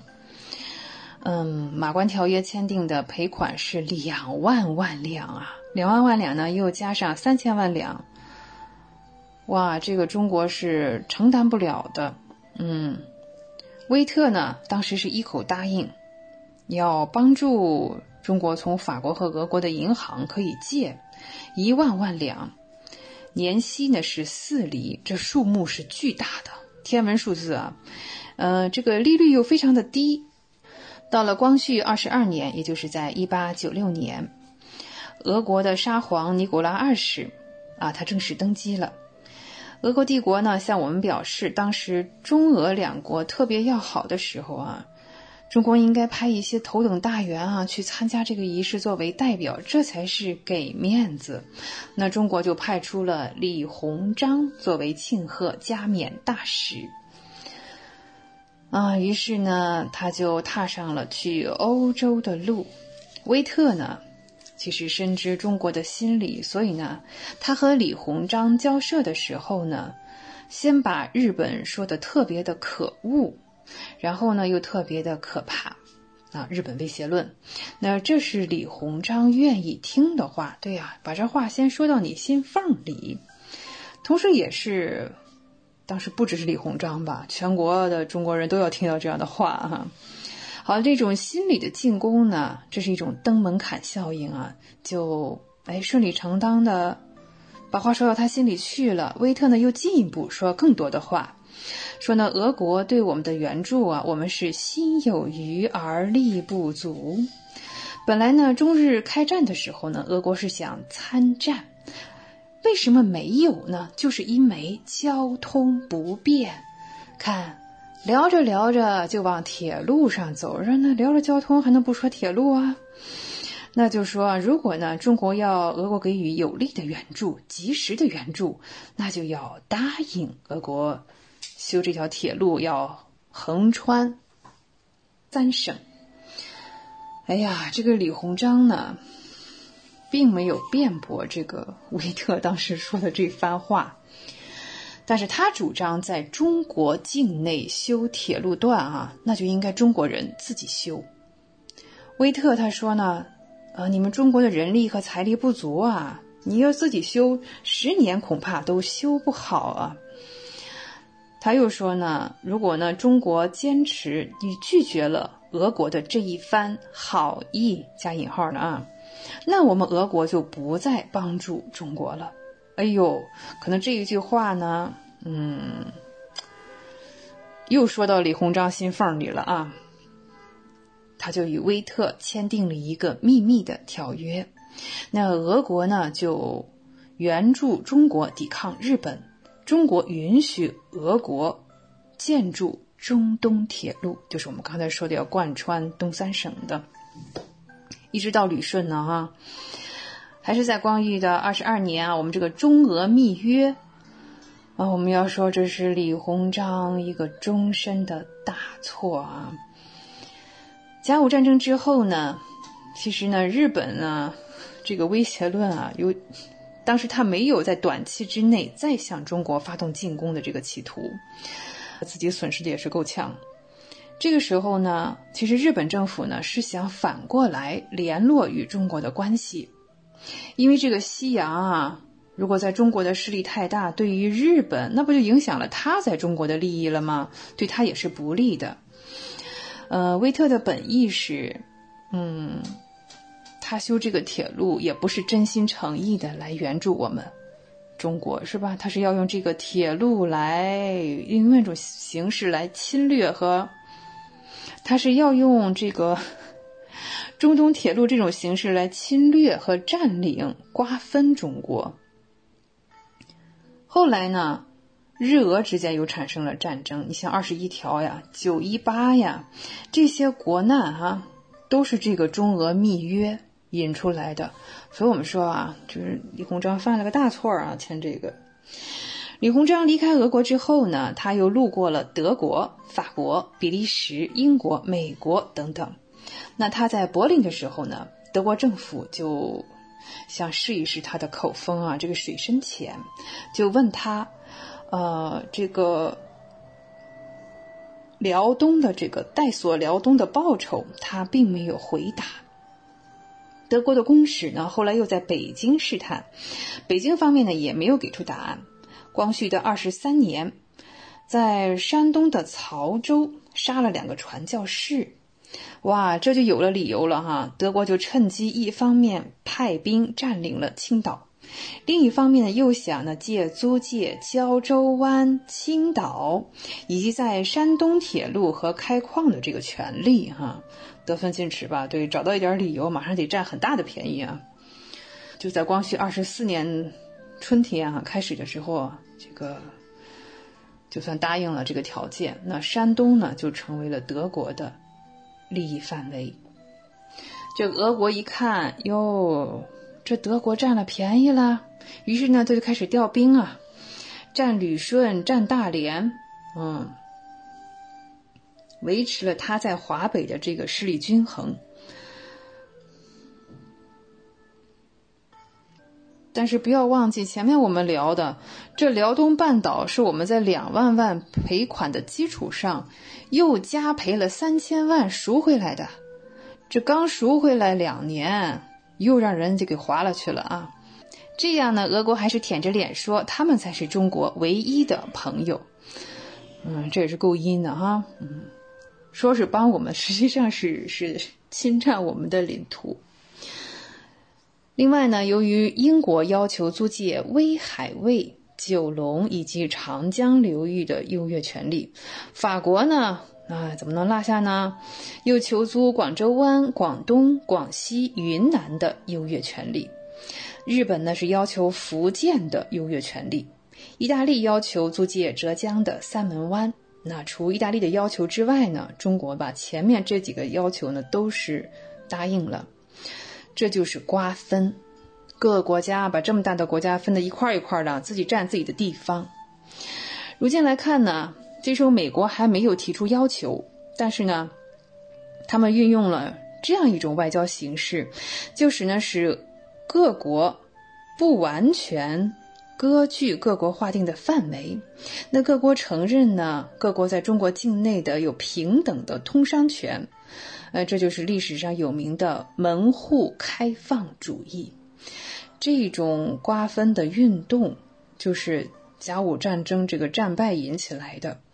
所以呢，不仅是在近代社会，哪怕是在现代这个社会，打败仗是千万不能的。李鸿章呢，他所领导的这种这个运动吧，他其实自强运动仅仅是限制于物质方面，在精神方面啊是有点垮了的，所以很不彻底。嗯，可是李鸿章这种物质改革哈。嗯，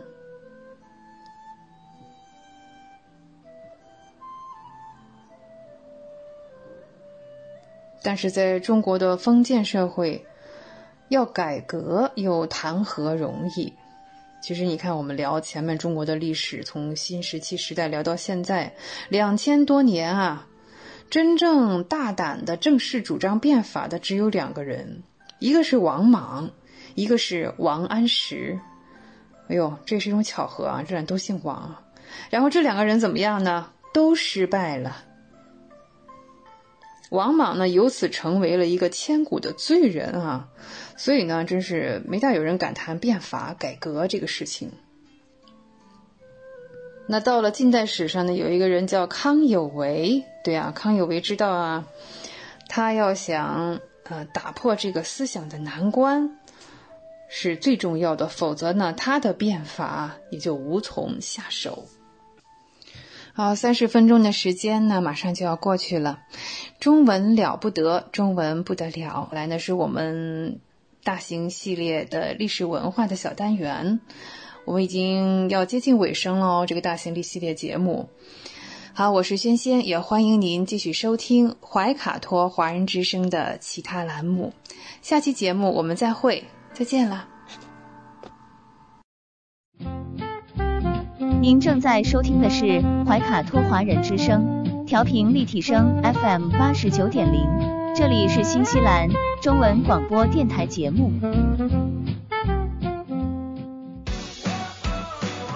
中新时报 Asia Pacific Times，新西兰南北岛全国同步发行，关注天下，服务新华。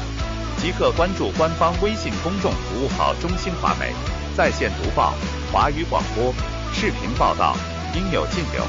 您关心的时政新闻，您关注的生活爆料，您想知道的商业资讯，您想了解的社会百态，离不开您的《中心时报》。娱乐八卦聊一聊，吃瓜群众闹一闹。怀卡托华人之声中文广播，文艺模范生潇潇主播，每周六新西兰夜间九点整，带您一同笑谈风云。吃瓜不信瓜，快乐你我他，造谣键盘侠，有法制裁他。哈喽哈喽，瓜友们，大家好呀！这里是吃瓜群众们的 FM 八十九点零，怀卡托华人之声中文广播电台笑谈风云，我是你们的瓜主潇潇同学。所谓人在家中坐，瓜事无限多。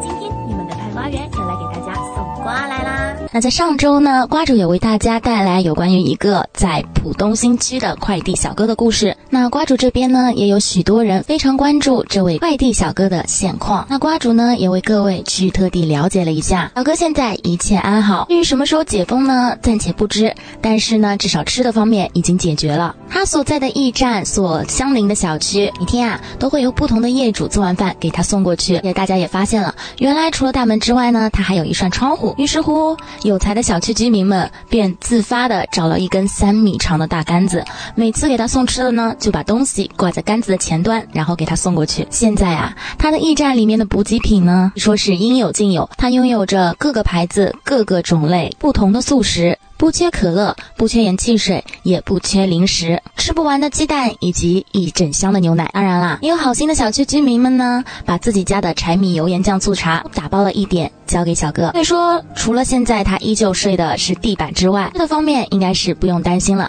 所以各位瓜友们，你们安心吧。好了，那先听一首好听的歌曲，歌曲过后我们节目继续，开启今天的吃瓜旅程。不要走开，我们马上回来。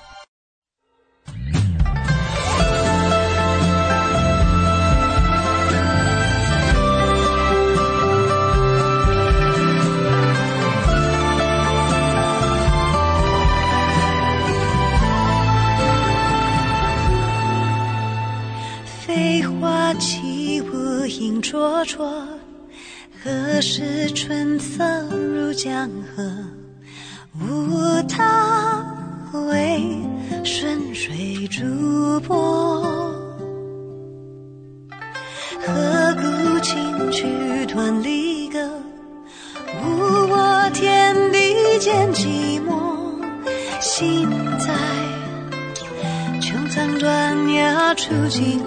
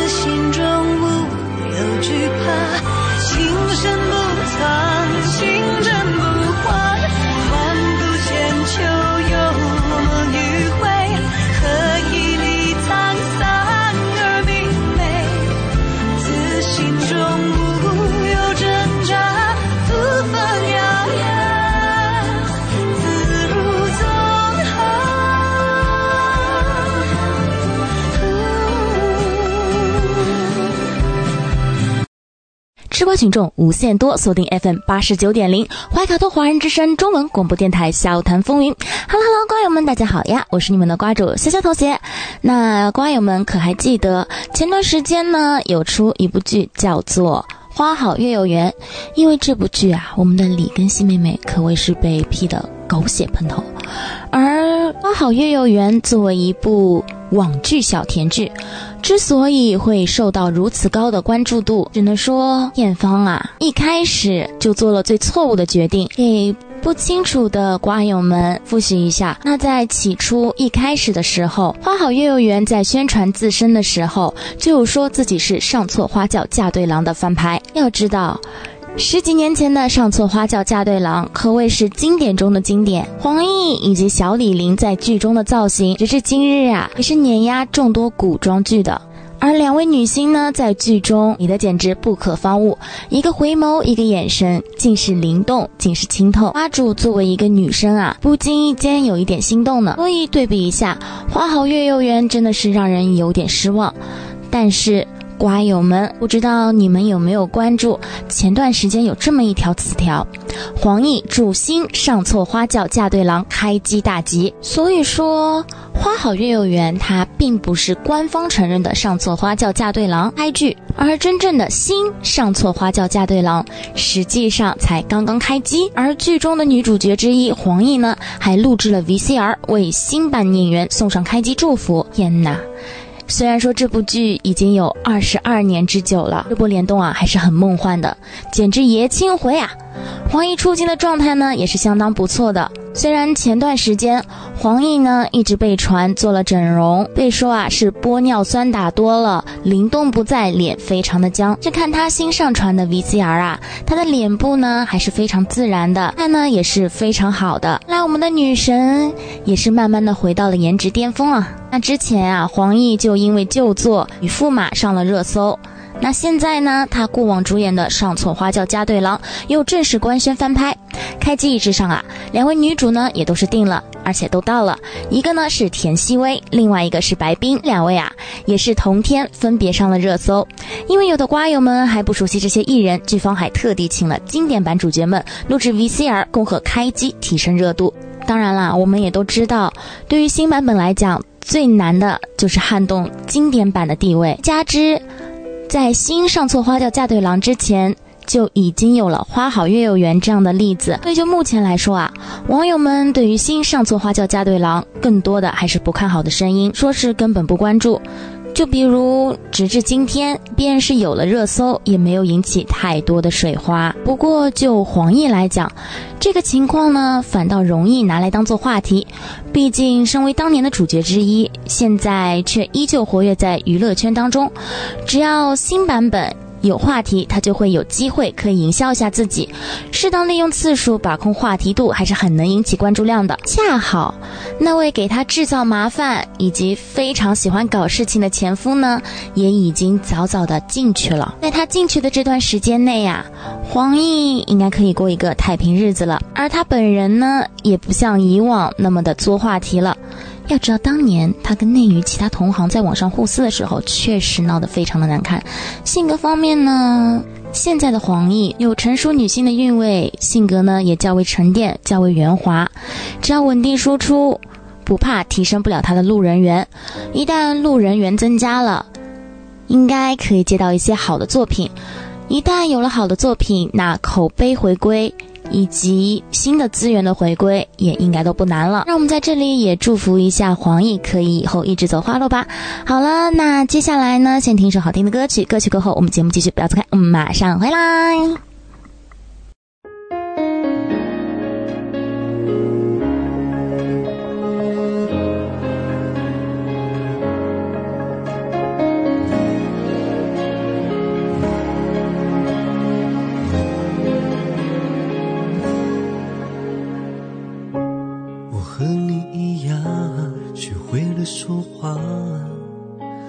从懂得保护自己开始，变成一种习惯。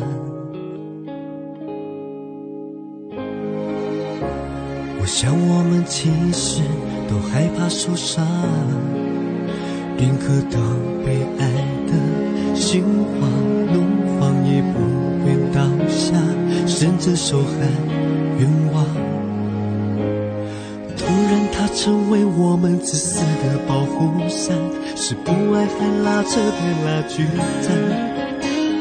只敢趁着醉意却不回家的夜晚，才发现只是独角戏一场。我们多像陌生人，我们怎么还舍不得原谅？为了自尊逞强，给的解释太晚，才让两颗心痛在同一个地方。我亲爱的陌生人，真的谈心远比谈天困难。就当我们说好，撤掉心里的设防，在这条回家的路上，我哭得比你都还惨。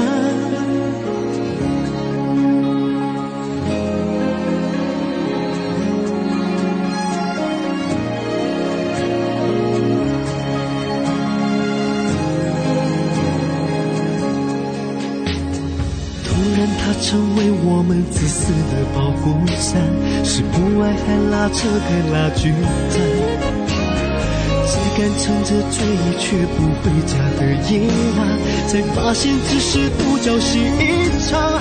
我们多像陌生人，我们怎么还舍不得原谅？自尊逞强，给的解释太晚，才让两颗心痛在同一个地方。我亲爱的陌生人，真的谈心远比谈天困难。就当我们说好，撤掉心里的设防，这条回家的路上，我哭的。我们多像陌生人，我们怎么还舍不得原谅？Oh no！为了自尊逞强，给的解释太晚，才让两颗心痛在同一个地方。我亲爱的陌生人，Oh yeah！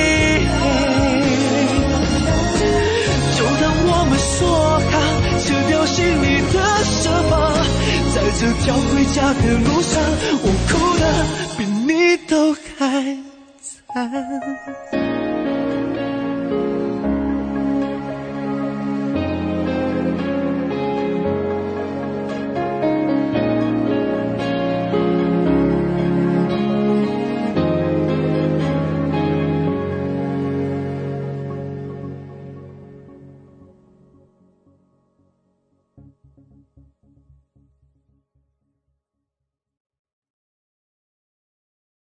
瓜群众无限多，锁定 FM 八十九点零怀卡托华人之声中文广播电台小谈风云。Hello Hello，瓜友们，大家好呀！我是你们的瓜主 C C 同学。那这次上海疫情啊，我们的上海人民呢也是非常的有才。这不，瓜主家乡的小伙伴们就向瓜主传来了这样的讯息：疫情当下，上海的物资资源确实是有点匮乏，每个人呢都紧张在抢菜这个环节。据说。六点钟开始抢，六点零三分就已经预约满了。瓜主有一个朋友，甚至为了抢菜啊，一个礼拜基本上就只睡了一到两个小时。为什么呢？因为他不敢睡呀，就怕自己睡过头，万一抢不到菜了该怎么办？而正是这波风气呢。我们上海本地的说唱歌手，我们的上海 rapper 们立刻就写了一首歌，叫做《抢菜》。稍后啊，瓜主也会为大家带来这首歌曲。那抢菜住之后啊，这位歌手呢又带来一首非常有味道的歌曲，叫做《倒痰盂》。相信收音机前应该有许多的瓜友们表示疑惑。为什么在上海还会要倒痰盂？作为上海人的瓜主呢，就为大家科普一下，在一些老公房呢，他们的厕所还是几家几户共用同一个的。但是疫情期间，共用同一个厕所呢，也容易交叉感染。于是乎呢，上海政府也就是上海的防疫部呢，便想出了一个妙招，便是每家每户每个人啊都发一个痰盂，且按时间划分时段，规定每一栋楼每一户人家是什么时候倒痰盂。想想，嗯，真的非常有味道呢。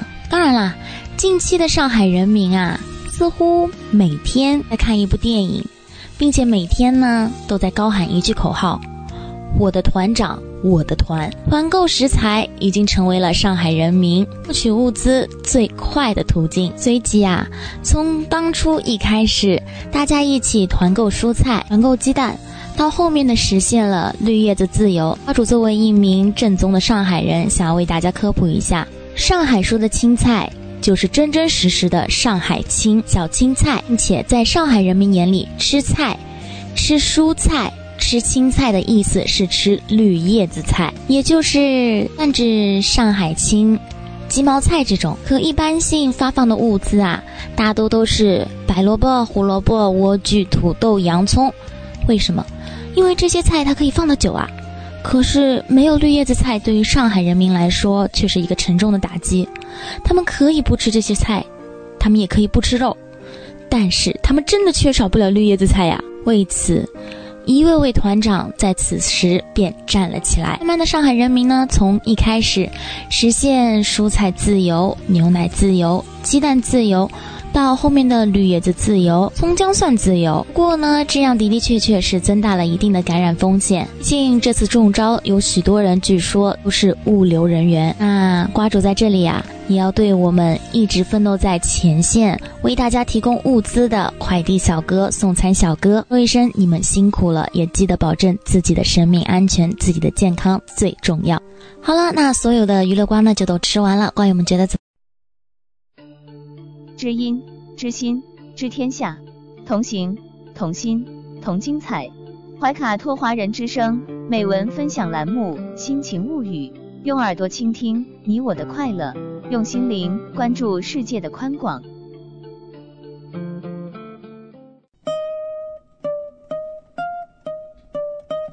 此刻正在聆听的你，过得好吗？欢迎收听《人民日报夜读》。今天呢，想要和您分享的是保持好状态的六个习惯。成长路上总有烦恼让我们焦头烂额，也总有困难羁绊我们前进的步伐。人生不可能永远一帆风顺，遇到挫折时如何保持好的状态，攻坚克难。今晚我们分享六个习惯，与你共勉。持续学习，勤学似春起之苗，不见其增。日有所长，辍学如磨刀之石，不见其损；日有所亏。拉开人与人之间差距的，往往是日复一日微小的积累。懂得持续学习、终身成长的人，更能保持积极进取的状态。持续学习，努力提升自己，很多问题自会迎刃而解。保持记录和梳理的习惯，记忆也有保质期。很多我们当时认为深深记在脑中的事情，会因时间变得模糊。其实，只要将每天需要完成的事情记录下来，就可以对日常计划有更清晰的梳理。用严谨认真的态度对待生活，生活也会用整齐有序给予你回馈。善于定期复盘。围棋高手往往习惯独自一人坐在棋盘前进行复盘，将每一步错招记录下来，找出自己的不足，发现对手的漏洞，再反复推演假设，一步步精进棋艺。人生如棋局，做事如下棋，定期复盘才能避免发生同样的错误，帮助你做出正确的选择。拥有干净的气质，想要好状态，干净至关重要。把家里打扫得干干净净，收拾得井井有条，自会元气满满。空闲的时候进行一次大扫除，洗洗床单，换换被罩，晒晒被子，让生活充满阳光的味道。保持良好的个人习惯，不邋遢，勤洗手，好好洗脸，让自己过得舒服且清爽。发自内心赞美别人。其实每个人都是一面镜子，你如何看人，别人就怎么看你。以敌意的目光看人，收获的可能也是敌意和轻视；以赞赏的眼光看人，自然更容易收获善意与赞赏。欣赏者心中有朝霞、露珠和常年盛开的花朵。不要吝啬掌声，那些你给出的掌声都会化为温暖和力量，照亮你前行的方向。放下烦恼，拥抱明天。有句话说得好：如果你不给自己烦恼，别人就永远不可能给你烦恼。人生难免要面对各种烦恼，若一直耿耿于怀，只会让自己难受。何不把往事清零，学会轻装前行，放下烦恼，才能腾出手来拥抱当下的幸福。好的，以上呢就是今天想要和您分享的内容，感谢您的收听，晚安，好梦。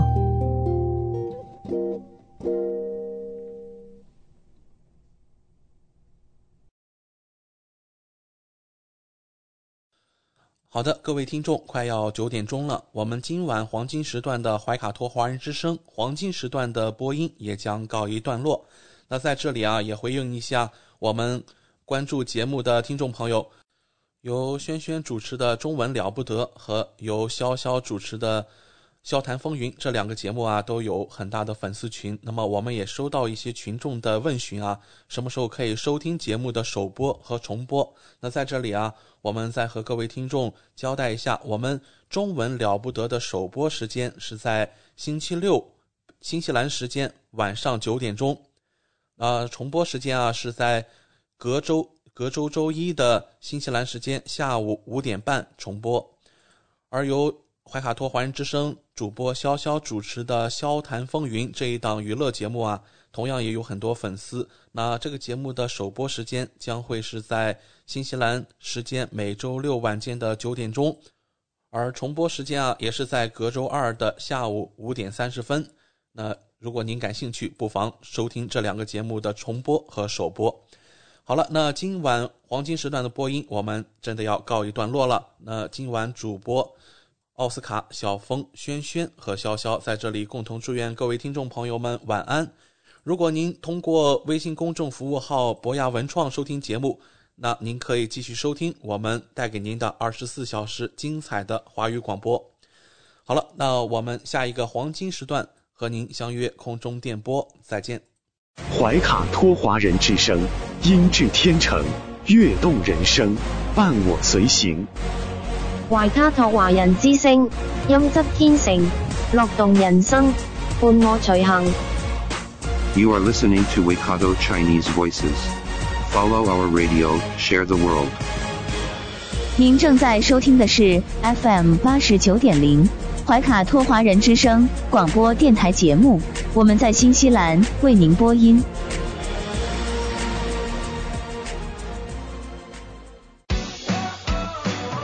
中新时报 Asia Pacific Times，新西兰南北岛全国同步发行。关注天下，服务新华，即刻关注官方微信公众服务号“中新华媒”，在线读报、华语广播、视频报道，应有尽有。您关心的时政新闻，您关注的生活爆料，您想知道的商业资讯，您想了解的社会百态，离不开您的《中新时报》。Thanks for listening to this Free FM podcast. If you want to hear more content like this, you can support Free FM via Patreon. Head to patreon.com slash freefm89 to find out more.